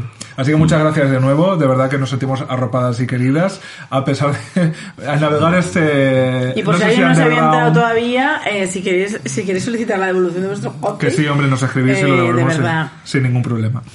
Eh, pues eso, el- en el underground a veces ocurren estos milagros. eh, bueno, milagros, a veces ocurren estas conexiones y, y, bueno, yo creo que el, el éxito es sobre todo vivir de, de lo que hagas, ¿no? Creativo que hagas. Eso más que llegar, eh, pero luego, no sé si en tu amplia ya trayectoria, tú no has visto gente, o sea, desesperada por llegar. O sea, que se le ve... la he visto yo en Mediaset. O sea, que se le ven los, los ojos de, de vampiro Mediaset- ahí Mediaset no es esperando. el underground, Pues, pero yo no me, yo he visto, es que es tal cual, o sea, esa mirada, O sea, gente que sabes que, Devoradora. que te daría un codazo, pero en, el- en los pulmones si hace falta. Porque... Yo diría más. La gente que llega mm, y mm, llega delante de ti, lo ves, ¿no? Lo sueles ver. Son más, en fin, tiene un nombre. Son los, los trepas, en general, lo consiguen. Yo por eso yo siempre yo, um, hubo una época que decía em, em, que, que tengo que reconocer que yo me he equivocado en la vida. Yo soy un hombre equivocado. em, soy un hombre que ha tomado una serie de decisiones y ha tomado no sé una serie de, de preceptos mm, que no me ha servido para nada en absoluto y que y estoy completamente equivocado. Y si volviera a nacer, no haría lo que he hecho. Así, claro. A pesar de que me encanta lo que he hecho y a pesar de que yo eh, apago la luz y, y me quedo dormido instantáneamente. Eh, eh, O incluso viendo a John Waters a veces también. también yo viendo a John Waters, cojo y estoy, mm, vivo tan tranquilo, soy una persona que no conoce la ansiedad, lo digo de verdad, em, que yo eh, cojo y me pasa viendo John Waters y me pasa viendo una película yo cierro los ojos y entonces empiezo a ver cosas y tal, y escuchar otras y me duermo, me pongo a roncar como un loco y se convierte aquello en un espectáculo. Em, pero que vamos, eh, no sé cómo decirte, sí, yo trabajando en un equipo de televisión, por ejemplo, y llega uno nuevo y, y- y le ves, le ves, o sea... Que, Se le nota, se, le- se les Sí. nota bastante. ¿eh? Se nota. Y lo que yo nunca he entendido, o no, no llego a entender a lo largo de los años, es cómo em, eh, las personas que tienen la capacidad de elegir quién, quién, quién, maneja su marca. sí, o sea, quién está en este puesto y quién no, a quién pongo aquí, em, primero cogen a los trepas. Sí. Es que se ponen en los es primeros de la línea. ellos. completamente Y- mi experiencia. Claro, y yo pienso, yo pienso, yo si fuera una persona, yo tranquilamente podría dirigir ejércitos. Entonces, si, si me dieran la oportunidad de dirigir ejércitos, los trepas empezarían a fijarse en mí y empezarían a venir a por mí, a chuparme el culo y tal. Y de verdad, que hombre, igual, no lo sé, porque claro, a mí me han chupado el culo, ojo, eh. Y lo, lo primero que hago es rechazar profundamente. O sea, me, me produce un rechazo horroroso. O sea, tú no puedes entrarme a mí diciéndome, eh, me encanta tu trabajo, porque si, mm, me va a costar, porque, eh, no sé. pone incómodo ya. con Claro, la- te pone como incómodo, de- de- de- Bueno, a ver qué viene después de eso, ¿no? Claro, yo qué sé, ¿no? Em, en cambio, eh, al final he tenido que pensar que cuando te recubren de saliva enteramente y no dejan ni un solo centímetro cuadrado de tu cuerpo sin saliva, pues haces ¡pap! y de repente empiezas a necesitar eso de forma constante. te claro, claro, porque si no, no lo entiendo. Entonces, em, yo qué sé, em, yo acuerdo con, con Alaska, con Mario Vaquerizo, cuando empezaron a venir en plan travesti y tal, nosotros, mm, vamos, yo no les dije la palabra, ¿pero por qué? Pues porque entendía que, que venía a tomarse una copa y estar con sus amigos. Eh, no venía a que nosotros nos chupáramos el culo. Y, mm, y eso les sentó mal. Luego lo sabemos. O sea, les, em, dice, uy, ellos pensaron, ¿y estos, estos de qué van? ¿No? ¿Cómo que de qué vamos? O sea, estamos, eh, estamos presentando un espacio de ocio donde tú puedas ser tú y, y, Y- y y nos vamos a coger y, donde tía decía, ah, gracias por venir, bueno, ¿qué? Vale, Pues no, o sea... Hombre, yo creo que yo creo que hay un término también medio y sensato y decir, pues oye, qué ilusión que estés aquí, pero ya está. ¿no? Pero paga Sí, sí, tu no, copa. no, pues no, no, eso lo decíamos, no, los tickets. No, y lo de pagar no, porque en Madrid las copas son gratis, no, eso es el problema. En Madrid eh, la gente que paga las copas son los que hacen la cola en la puerta, entonces, no, no es como Barcelona. Eh, ya no, sí, por supuesto que, hombre, claro, decirle hola, ¿sabes? Gracias por venir, o algo así, o lo que dices a cualquiera, por supuesto. Pero no insistíamos, no, insistías y... y Si no era pasa por aquí el cordón de terciopelo y sitúate aquí. Y con todos eh, ustedes Alaska. ya. Sí, no, o no sé, no sé qué es lo que esperaban que hiciéramos.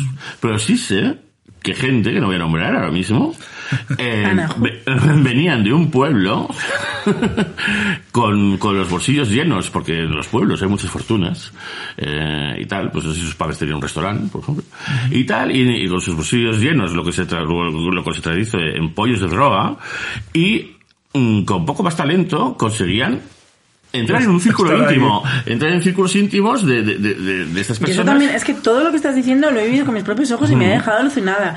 O sea, desde los trepas que consiguen lo que quieren a fuerza de lamer a el poder de la influencia de la cocaína.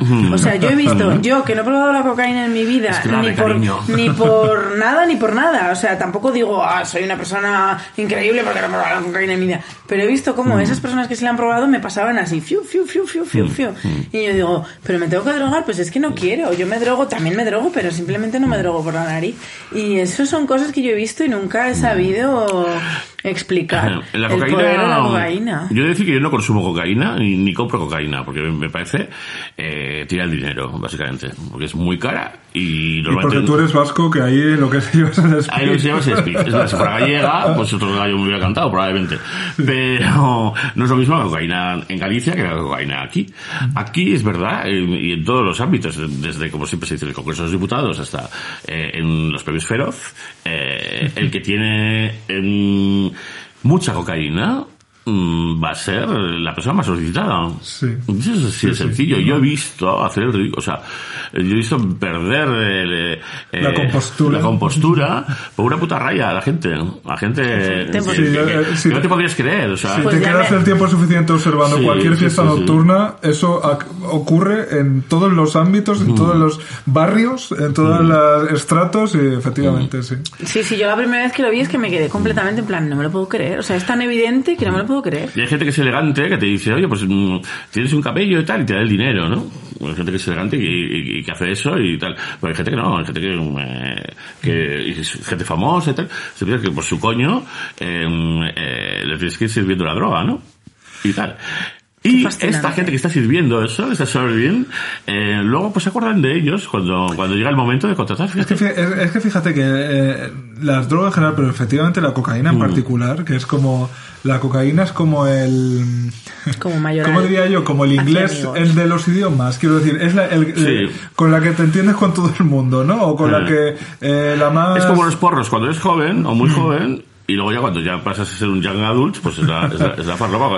Eh, Entonces, yo lo que sí he visto muchas veces, vamos, y eh, lo que digo, que no me voy a los, sitios más glamurosos y me voy a los más... Sí, sí. En todos los sitios es como esas jerarquías al final que se que se generan en ese espacio festivo. Por ese espacio festivo al final no, no deja de ser como un poco como el recreo del instituto. O sea, en el, el sitio en el que eh, aprovecha porque este es el rato para divertirse, para tal, para socializar, para ser alguien también. Entonces, eh, hay gente que eh, sabe que, bueno, pues que lo tiene fácil a lo mejor eh, con la droga de convertirse en alguien, por lo menos a quien todo el mundo va a ir a hablar, o mucha gente va, Sí. va a ir a hablarle. Entonces, te ganas eh, atención. Muchas veces yo creo que lo que ocurre es que la gente lo que quiere es mm, que le No, dirijan a, atención, pero atención. realmente la estás pagando y como tú muy bien dices, la cocaína no es barata. Pero, si- Ya, pero pero- si te lo puedes permitir, Claro, pero la cosa es que te relacionan de repente con un momento en el que tú has satisfecho Sí. algo. eh, eso es perro de Pavlov. O sea, Claro, ven, claro. ven- ven tu cara y Sí, les sí, le-. Bueno, tu pues cara nada. les sube. A partir de ahora, si quieres Entonces- cocaína, la voy a empezar a comprar yo. no, entonces a lo que yo me refiero, si tú... Voy a gastar los coffees en A cocaína. ver, yo me refiero... Oye, ¿y si invertimos esos coffees en cocaína y así ya por fin nos contrata una gran plataforma? Pues, Es poca eso es broma, tontería. ¿eh? es tontería. Te Deberías poner una sección del coffee para cocaína. En vez de K- KO, en vez de KO-FI sería eh, KO, pe- otra K, ¿no? KINE, Coca. ¿no? Sí, sí, Punto sí, com sí. barra puedo hablar. A partir de ahora Bueno, podéis dejar simpática una- rosquilla para celebrar la fantástica idea. Pues las, yo voy a eh, probar la simpática rostilla, Sí, yo también. que es de anís, espero, Es ¿no? de anís, es de anís, sí. Eh, pero bueno, más allá, de, de ese... Yo digo, perdona, mm, mm, em, los que sois jóvenes y tal, mm, y llegáis a una ciudad Qué nueva, rica, ¿eh? llegáis a una ciudad nueva como Madrid, o la ciudad nueva que os toque, tenéis varias armas mm, para introduciros en, en el ambiente cultural lúdico mm, local. Una es la juventud en sí y la belleza. Eh, si tú posees eso, mm, no vas a necesitar dinero eh, para, para entrar. Luego tú verás hasta qué punto estás dispuesto a dar de tu juventud y tu belleza. Como no des nada, eso te va a durar muy poco. Eh, en fin, eh, ya veremos.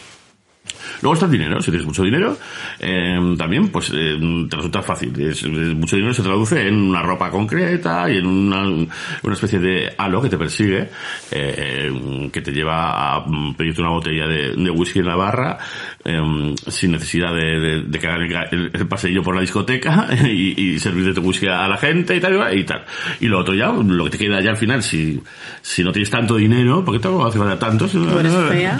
y eres fea, y lo que sea, pues es la droga. Con la droga también lo consigues.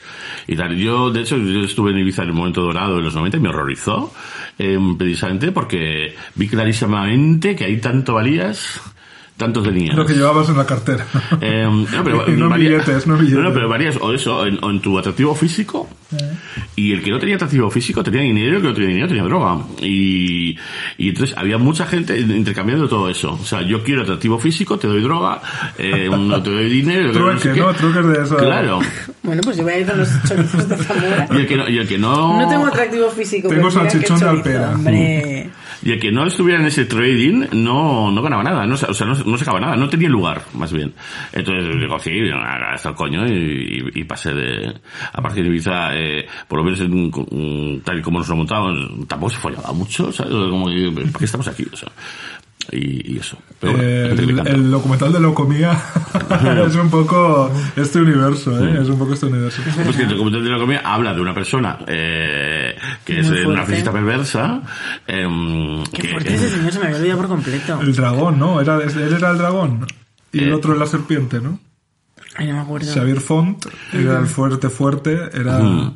era como mis, dra- mis cazador de almas y mis dragoncitos o Sí, algo así. sí, era, sí, sí, sí, sí, el otro era la serpiente. Y digamos que es- fue el primero que, que formaba triejas, vamos pues a- porque es que no podía parar. Avanzadísimo, avanzadísimo en el poliamor. sí, sí. Bueno, pero hablamos, eh, todo esto venía en relación a los trepas, ¿no? Y a la Mm, gente que efectivamente busca.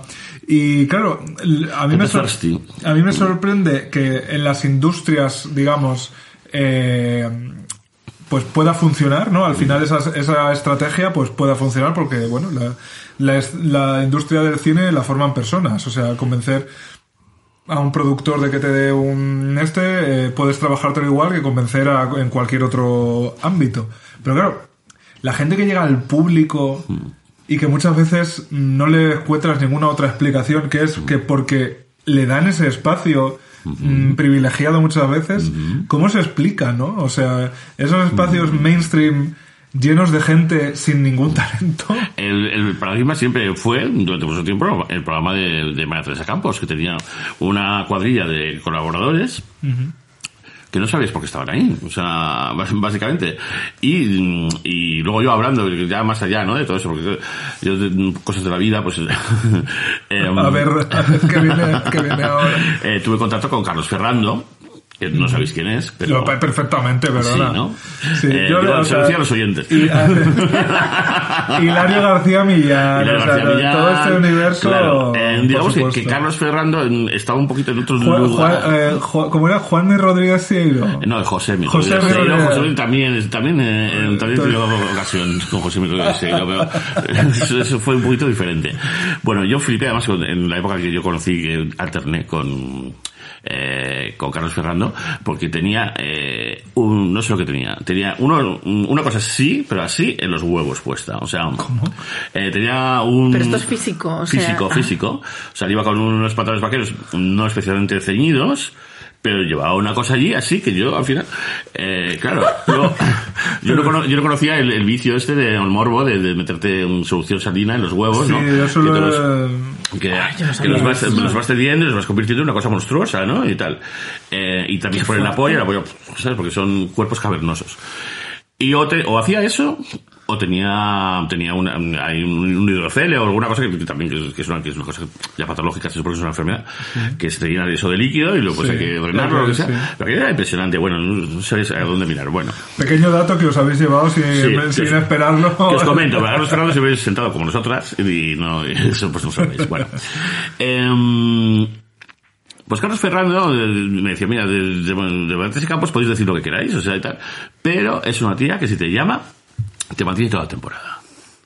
Y es la única que lo hace. Y todos los que hemos pasado por ahí, porque también he estado en Valentes y Campos, pues haciendo una mini sección de corazón o lo que sea, eh, eh, pues claro, eh, hemos estado y todos le debemos eso, de alguna forma, y le agradecemos eso. Y ella consigue un entorno dentro de la propia profesión, profesión de gente a favor, que no consiguen los demás, y no vamos a decir que ella necesite crear entornos para, para tal, pero bueno, nunca vienen mal, ¿no? En ese sentido, cuando eres un, em, yo qué sé, lo de- em, ¿cómo se llama el del Mississippi? Em, Pepe Navarro. un Pepe Navarro acaba abandonado completamente. Probablemente porque no se preocupó de tejer entornos eh, en ese estilo, porque no tienes por qué hacerlo, además. Pero Valentes Campos hacía es- eh, esta cosa, ¿no? Eh, y ahí veías eso, pues a la hija de Rocío Jurado, veías a su propia hija. Yo creo que lo hacía para justificar que estuviese su propia hija. pues. Eh, pero veías al hijo de, de Caparrós, a los dos hijos de Caparrós. Eh, eh, no sé, y más gente así. También Nepo Babies, donde los Todos haya, Nepo Babies, todos. vamos. Sí, el único no le voy, que sí que he estado ahí también y que y igual ha sido Víctor Sandoval. Víctor Sandoval es hijo de un portero.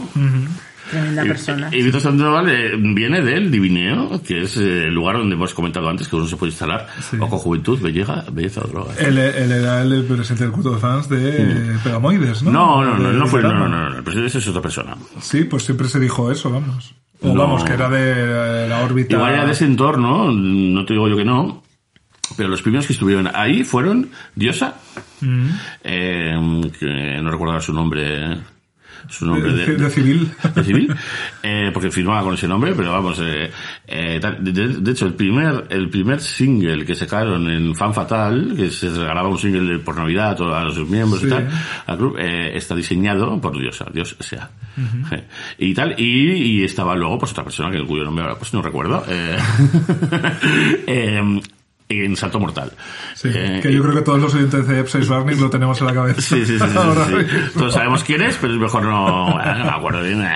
Y, y Víctor Sandoval estaba por allí. Sí. Estaba por allí. Simple y llanamente. Sí, quizá no presidente, pero yo Claro. sé que un poco era del entorno también a la skill. Que Eh, es el entorno de la skill nos ha dado mucho, ¿eh? Hay que la claro. decirlo, o sea, Era de turno a la skill en la La época- sombra del eh, muñeco del Messenger. es alargada. En la época en, el que, en la que decían ellos que estaban arruinados.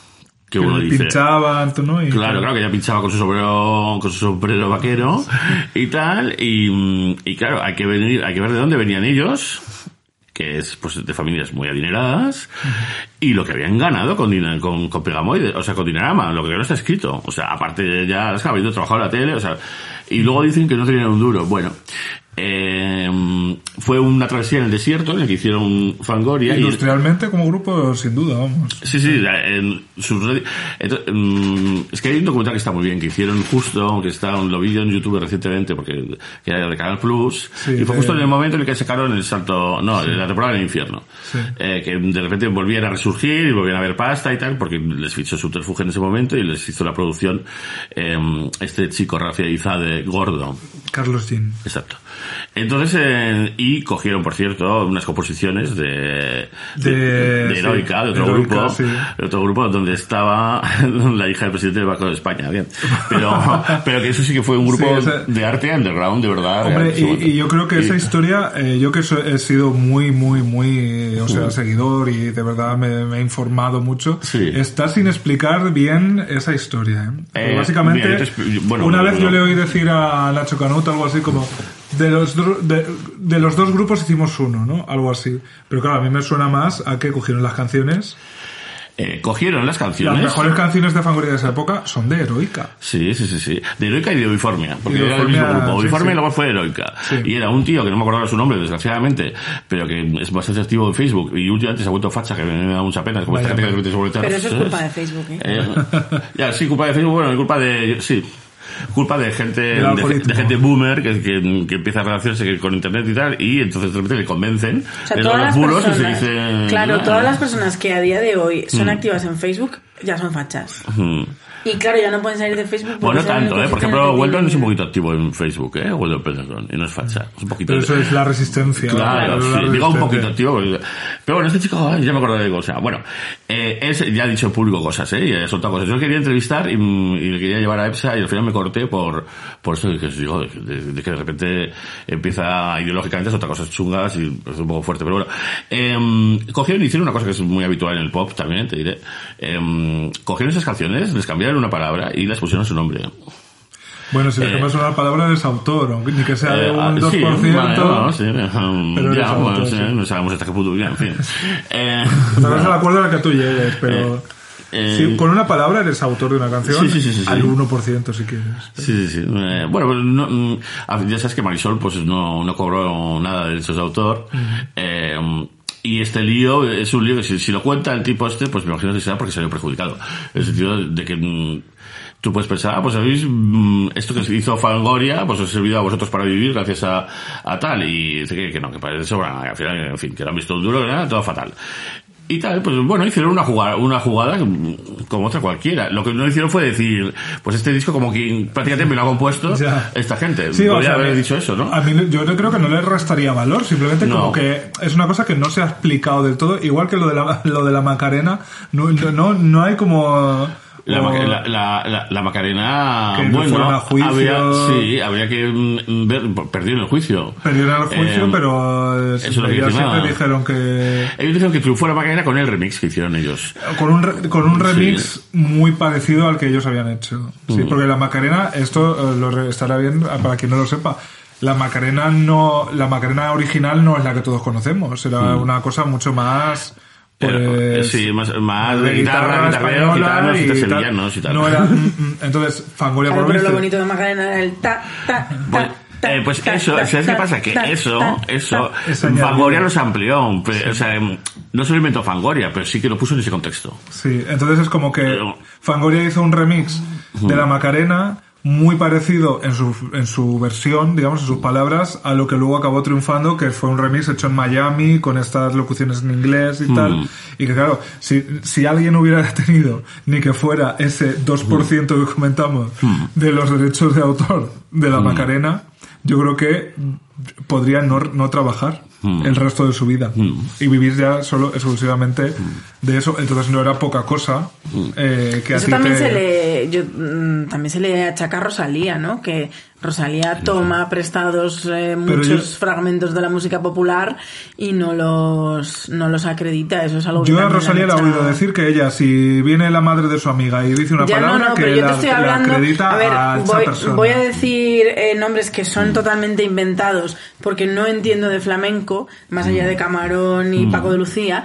Pero a lo mejor Rosalía ha cogido una frase literal de una canción que cantaba mm, Pedrito de Huelva. Entonces, Pedrito de Huelva la cantó en el año 57.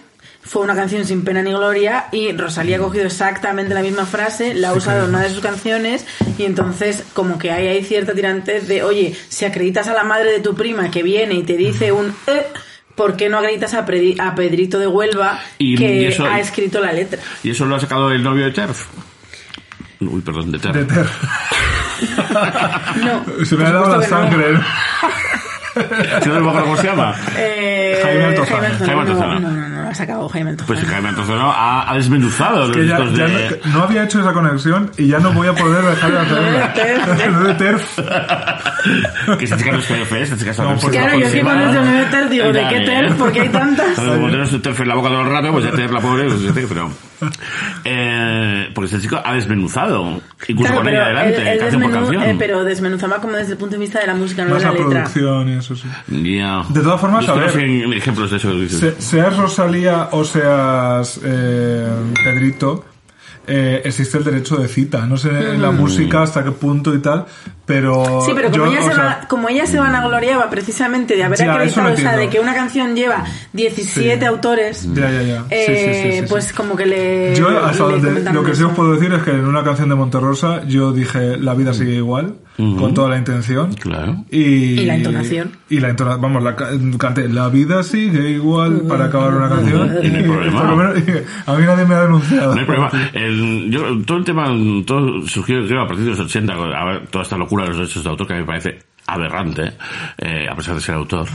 Eh, eh, me parece aberrante que a un restaurante chino le cobren derechos de autor mm, porque Pues tiene, música porque que tiene una, una tele donde pone música y, y pone música china, tío, tío. O sea, ese dinero a qué autor se los vas a dar. O sea, es rapiña pura y A dura. Ramoncín concretamente. Por- Y- por poca broma. Pero bueno, en- digamos que empezó en los 80 el sampler y el sampling, entonces tú cogías cachos de canciones y formas las tuyas y ya en el hip hop y tal, era todo una pasada y, y ahí tenemos miles de ejemplos de canciones que- y tal. Entonces ya se, se estableció una especie de, de cosa de que no sé cuántos compases los podías coger. Sí. Entonces eh, la vida sigue igual, yo creo que entra. Sí, yo Entonces, confío, eh, confío en que sí, sí, sí. entonces, pues eso, mm, hubo una época que se ponían los, los samples en los discos, era como obligatorio y luego ya no. Entonces, yo no sé hasta qué punto Rosalía, pues es eso. Sí, pero lo del sampler es otro tema, porque lo del sampler, por ejemplo, también, eh, y ella lo explicó y lo reconoció, lo de eh, la canción esta de Bagdad, que es de, mm, es la de Crimea River del Sí. chico este Justin Timberlake. Ella, o sea, los samples que coge sí que lo reconoce abiertamente. Hombre, es que si no te metes en un lío, claro. Pero eh, esto es, Te la letra, o sea, ¿no? Quizá no la eh, lo, que es, de- lo que es que es un artículo que leí hace tiempo, pues cuando salió eh, Era la letra, el, resulta el que ella disco, que dice, ya tiene dice casi una un serie de cosas, dice de repente cosas como... Ya. Claro, es que si tú dices, o sea, si tú metes un verso de Lorca, no. Pues no pasa eh, nada porque Lorca ya no tiene derechos Bueno, de autor. sí, pero. O O de, tú de no repente dices, qué fantasía, qué fantasía, tiene derechos de autor de, de Esti.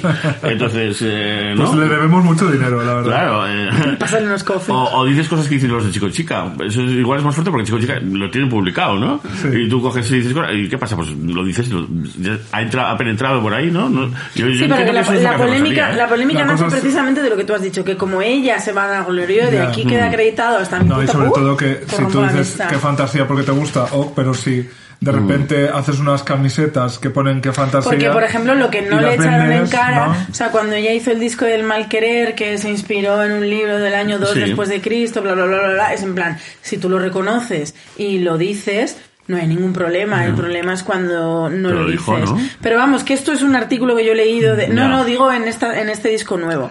Que esto Ah. es un artículo que yo he leído que es- de repente me ha venido a la cabeza y que a lo En mejor... Montemami dices. Estoy, sí, estoy diciendo los, los facts mal, pero que no es tan difícil de, de encontrar para Bueno, quien le interese Yo, este yo creo que en un ambiente de, de- de música urbana y, de, y del rollo del rap y del rollo de toda esta movida y es donde juega ella y de repente habla con un acento de Miami y de no sé qué, todo eso forma parte de, de- de- de- Del, del caldo cultivo, sí, del yo, género, yo creo que ¿no? también. Entonces, sí, y lo no sé. que, lo que sí está claro eh, es que si algo bueno tiene el underground es que no se te analiza tanto. Claro.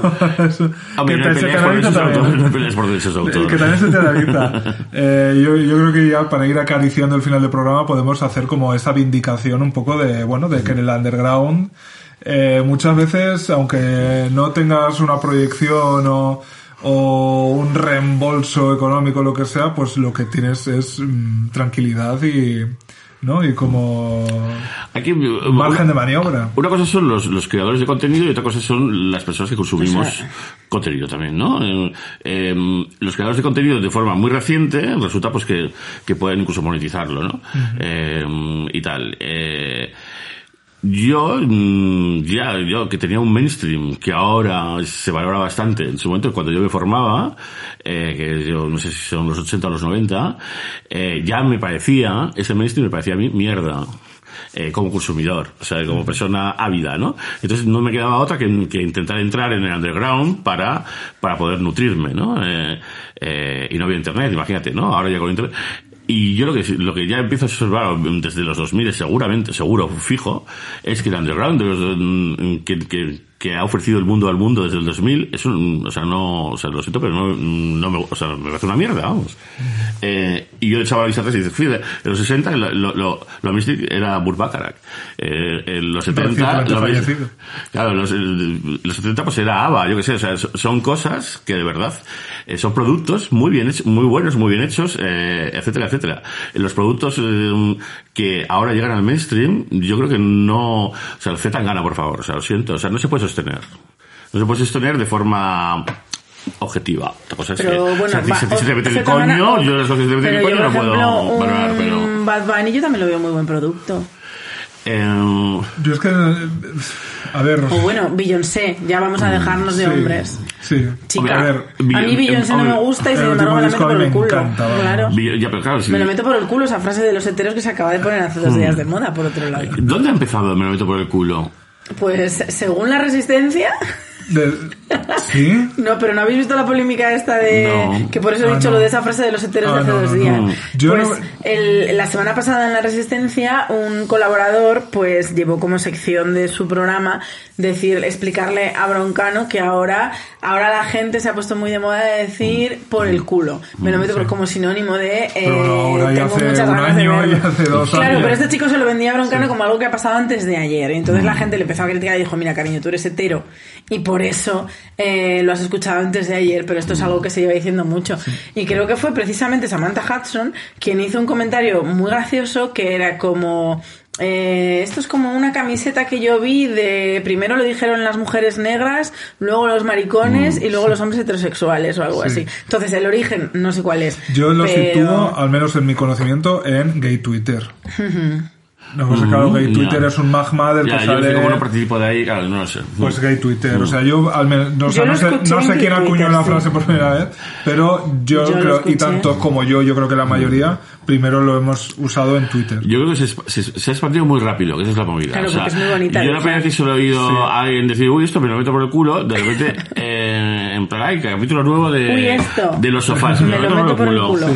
¿Sabes qué pasa? Yo, yo creo que hay es- esta expresión ha, mm, ha dado en una tecla que todos Mm. estábamos deseando darle, que es la de subvertir el que te den por culo. ¿Sabes? El botón es el botón proud. De repente es... eh, De repente tú quieres la- que algo te dé por el culo. O sea, Mm. claro, o sea, la cosa sonora y, eh, y, y agradable de nombrar el propio ojal Mm. eh, lo que tenemos a mano.